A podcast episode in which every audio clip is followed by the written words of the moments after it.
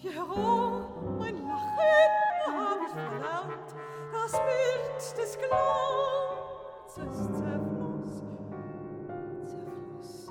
Habt ihr euch schon mal gefragt, warum die Menschen auf alten Bildern nicht lachen? Fangen wir an mit Albert Giraud. Giraud wurde in Belgien, Löwen, geboren als Emile Albert Kayenberg, hieß aber später Albert Giraud. Studierte in Löwen, Jura ohne Abschluss. Giraud interessierte sich aber auch für den Journalismus und die Dichtung. Er schrieb für die Kunstzeitschrift La Jeune Belgique, das junge Belgien, und verteidigte dort L'art pour l'art, die Kunst für die Kunst, die Kunst ohne Funktion, außer der Kunst zu sein.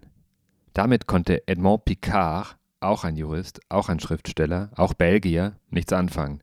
In der Zeitschrift L'Art Moderne, der modernen Kunst, sprach er sich gegen Giraud aus und verteidigte eine soziale Kunst, l'art social. Da war Picard 50, Giraud 25 und offensichtlich fanden die beiden es angebracht, sich über diese Sache zu duellieren. Pistolen, Säbel, Florette, keine Ahnung. Beide kamen ohne Verletzungen davon. Eine frühe PR-Aktion? Pierrot,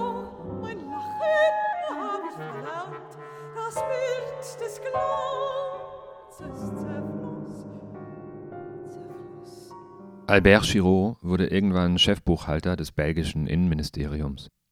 Davor hat er sein Gedichtband Pierrot Lunaire geschrieben. Das Ganze beginnt so. Je rêve un théâtre de chambre, dont Bruegel peindrait les volets. Shakespeare, les féeriques palais, et Watteau, les fonds couleur d'ombre. Wer ist Pierrot? Pierrot ist älter als Giraud. Pierrot ist eine Figur aus dem französischen Theater. Schon davor war er eine Maske in der Commedia dell'arte, dem traditionellen italienischen Theater. Ein Gegenspieler des Harlekin, eine Nebenfigur. Manchmal ein Diener, ein Intrigant und Spielverderber, der Weißclown. Den Pierrot werden wir uns in der nächsten Staffel näher anschauen. Und Pierrot Lunaire, was ist das? Ein mondsüchtiger Pierrot oder einfach ein Pierrot, der im Mondlicht steht? Einen weißen Fleck des hellen Mondes auf dem Rücken seines schwarzen Rockes. So spaziert Pierrot im blauen Abend auf diesem Glück und Abend. Die Gedichte sind ja auf Französisch. Deswegen jetzt noch ein Blick auf Erich Otto Hartleben, vier Jahre nach Giraud geboren, 1864.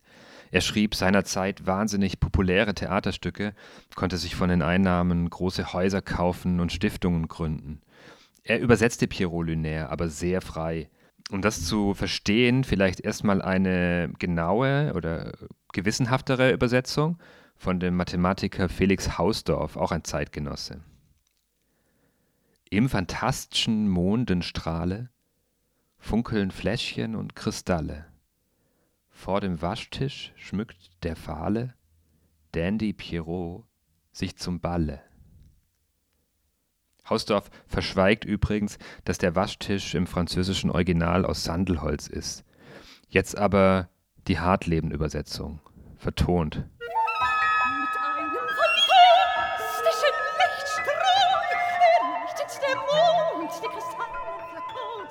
Dem schwarzen.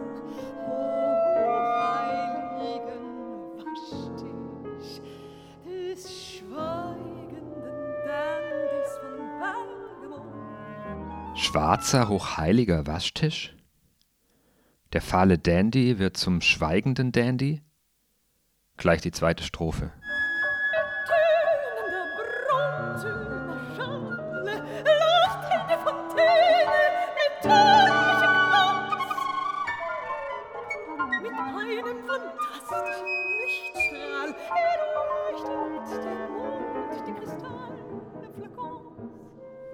Strawinski hat die Musik, die wir gerade gehört haben, Solarplexus der Moderne genannt. Und Schönberg hat mit Pierrot Lunaire tatsächlich das Musikstück der beginnenden Moderne geschrieben. Übrigens, hallo bei Henry. Wir sind in der vierten Staffel. Zurück zu Schönberg. Was sagt Schönberg? Schönberg sagt, Habe Vorwort gelesen, Gedichte angeschaut, bin begeistert. Glänzende Idee, ganz in meinem Sinn. Würde das auch ohne Honorar machen wollen. Deshalb auch anderen Vorschlag gemacht. Statt Honorar Aufführungstantiemen. Annehmbarer für mich, weil ich ja doch nicht auf Bestellung arbeiten kann. Bestellung? Das war die von Albertine Zehme, geschätzte Rezitatorin von Texten zur Musik, also von Sprechgesang am Sprechtheater. Sie war wohlhabend, ihr Mann hatte in High-Profile-Fällen als Rechtsanwalt gearbeitet.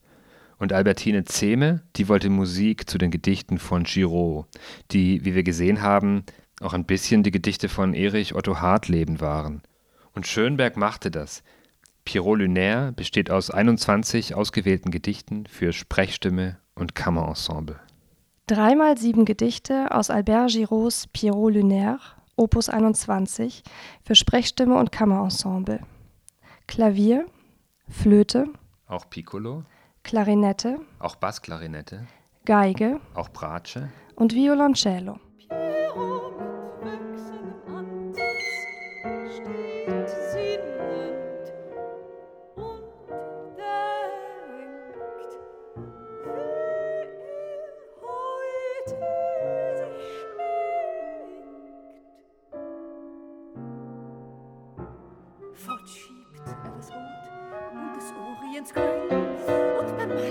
Gesicht in erhabenem Stil mit einem fantastischen Mondstrahl.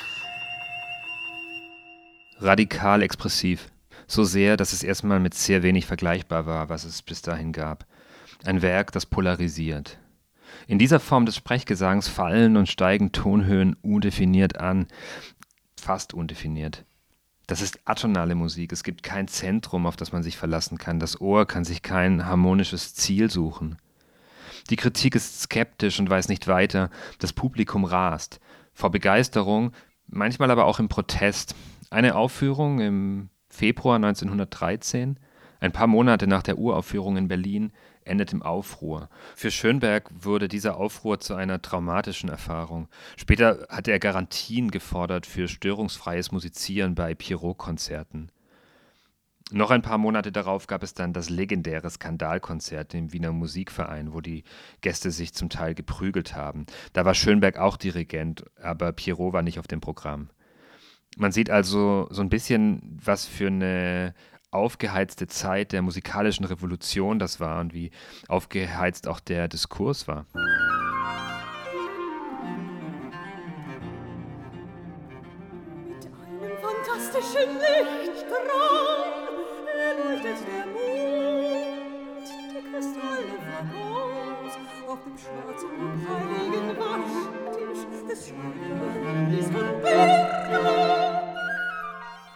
Das, das ist keine Skandalmusik, das ist etwas anderes. Ein anderer Pierrot Lunaire. Der gleiche Text, eine andere Musik. Das ist Musik von Max Kowalski und bearbeitet wurde sie von Johannes Schöllhorn. Schöllhorn ist ein noch lebender Komponist. Er schreibt, Max Kowalskis Pierrot entstand, ein Jahr nach seinem berühmten Kollegen von Arnold Schönberg, im Jahr 1913. Zwölf Gedichte aus Pierrot Lunaire, Opus 4, für Stimme und Piano.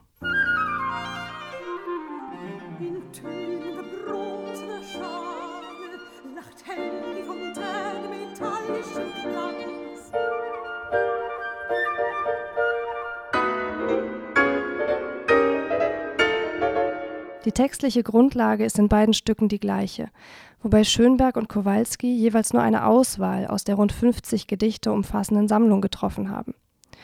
Kowalskis ursprüngliche Besetzung ist Stimme und Klavier, die in der vorliegenden Bearbeitung durch Flöte, Klarinette, Violine und Violoncello zu Schönbergs Pierrot-Ensemble ergänzt wurde.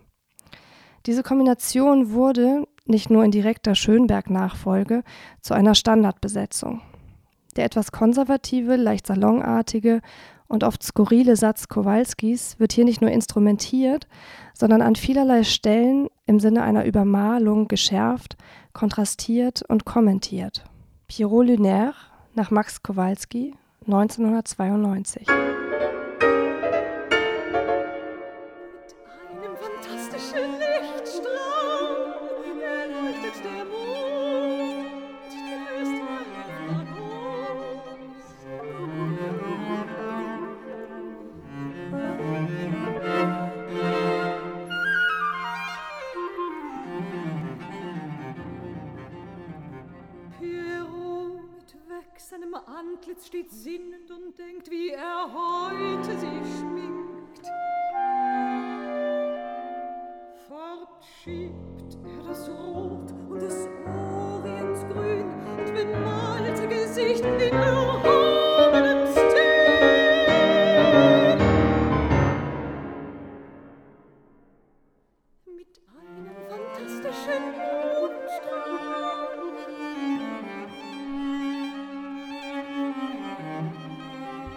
Und jetzt gehen wir ins Jahr 2012.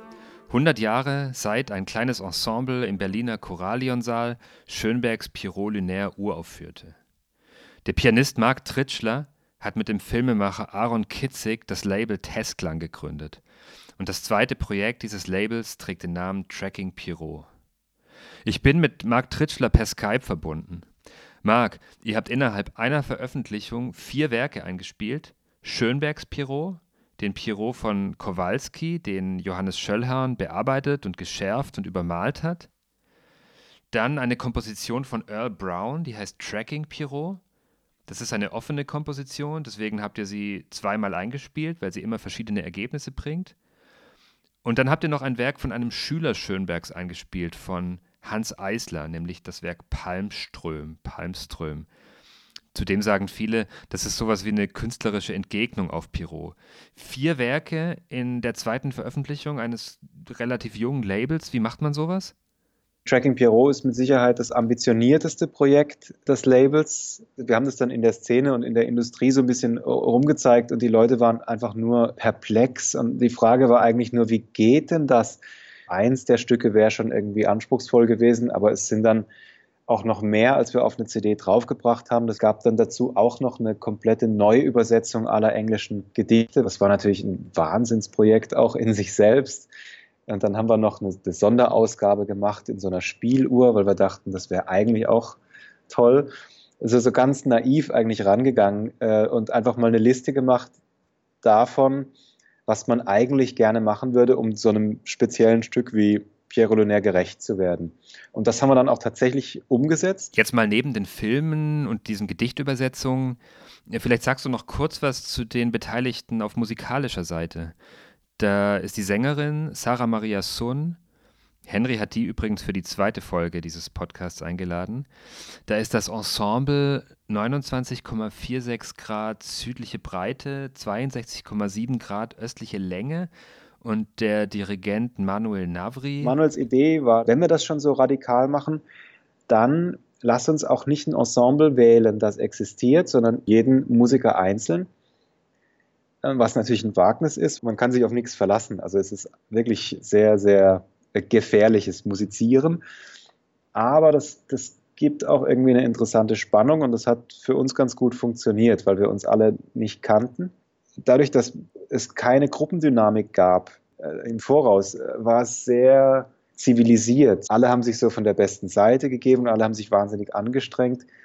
Und ich glaube, das ist anders, wenn man mit einem Ensemble arbeitet, das sich besser kennt, dann ist der Frust auch näher an der Oberfläche. Okay, und wie kommt das jetzt beim Hörer an? Wie, wie kann der das erleben? Wir versuchen, die Leute da ranzukriegen mit dem Ohr und nicht ins Publikum zu setzen, so gefühlt im Anzug und wohl erzogen, sondern die Leute da zu konfrontieren mit dem Sound. Ist das Studiotechnik? Sachen, die am Mischpult passieren? Uns hat eigentlich mehr interessiert, was passiert denn, wenn man die Mikrofonierung kreativ nutzt.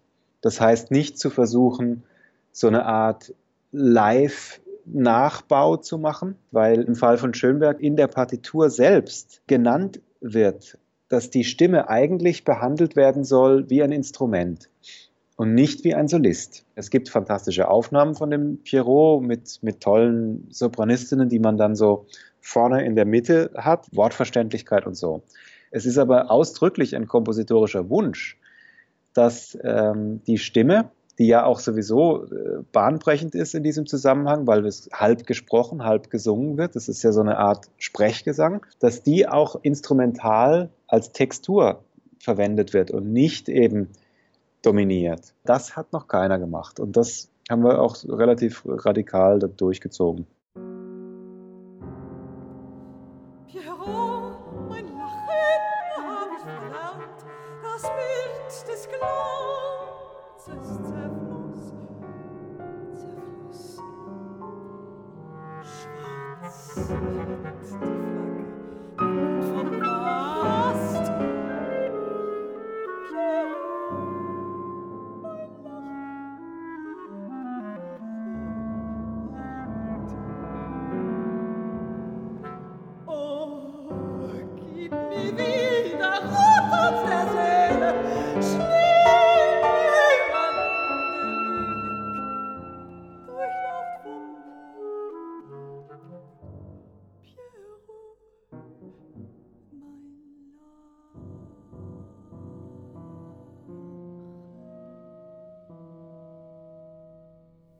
Henry ist dafür, dass die Hörer und Hörerinnen die Musik erstmal entdecken. Den etwas lieblicheren Kowalski-Pirot, den radikaleren Schönberg-Pirot, aber vielleicht so als kleiner Teaser für die nächste Woche. Marc, welchen Aspekt habt ihr bei diesen Aufnahmen neu entdeckt? Welche Facette kommt im Testklang Pierrot, wenn man das so sagen kann, zum Vorschein? Die Idee, das Brutale rauszuholen und das eben nicht so auf die gestickte Decke zu setzen, sondern in den Dreck zu setzen, das war schon ein Anspruch, dass man das irgendwie so, so brutal lässt, wie es auch tatsächlich ist. Also die, die Texte sind schon recht heftig und, äh, äh, und das auch so zu lassen und dann nicht zu sagen, oh, wie schön das klingt, sondern zu sagen, nee, nee, das ist, das ist schon heftiges Zeug. Die dürre Dirne mit langem Halse wird seine letzte Geliebte sein. In seinem Hirn steckt wie ein Nagel, die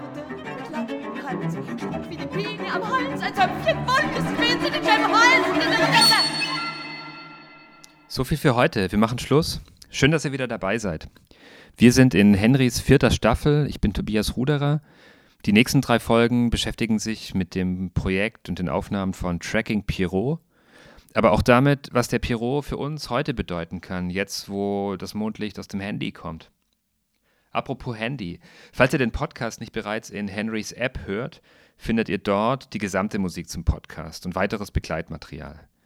Ihr findet sie kostenlos für iOS und Android in den App Stores. Mehr Infos gibt es auf henry.podium-essling.de.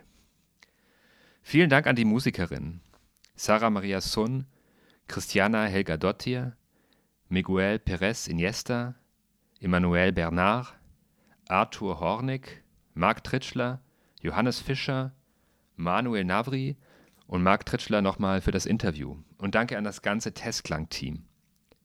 Podcast-Produktion, Fun Verlag, Tobias Ruderer, Merle Krafeld, Anne Busch.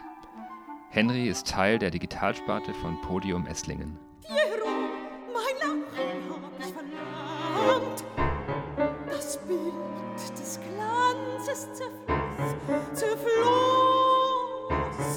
Schwarz wird die Flanken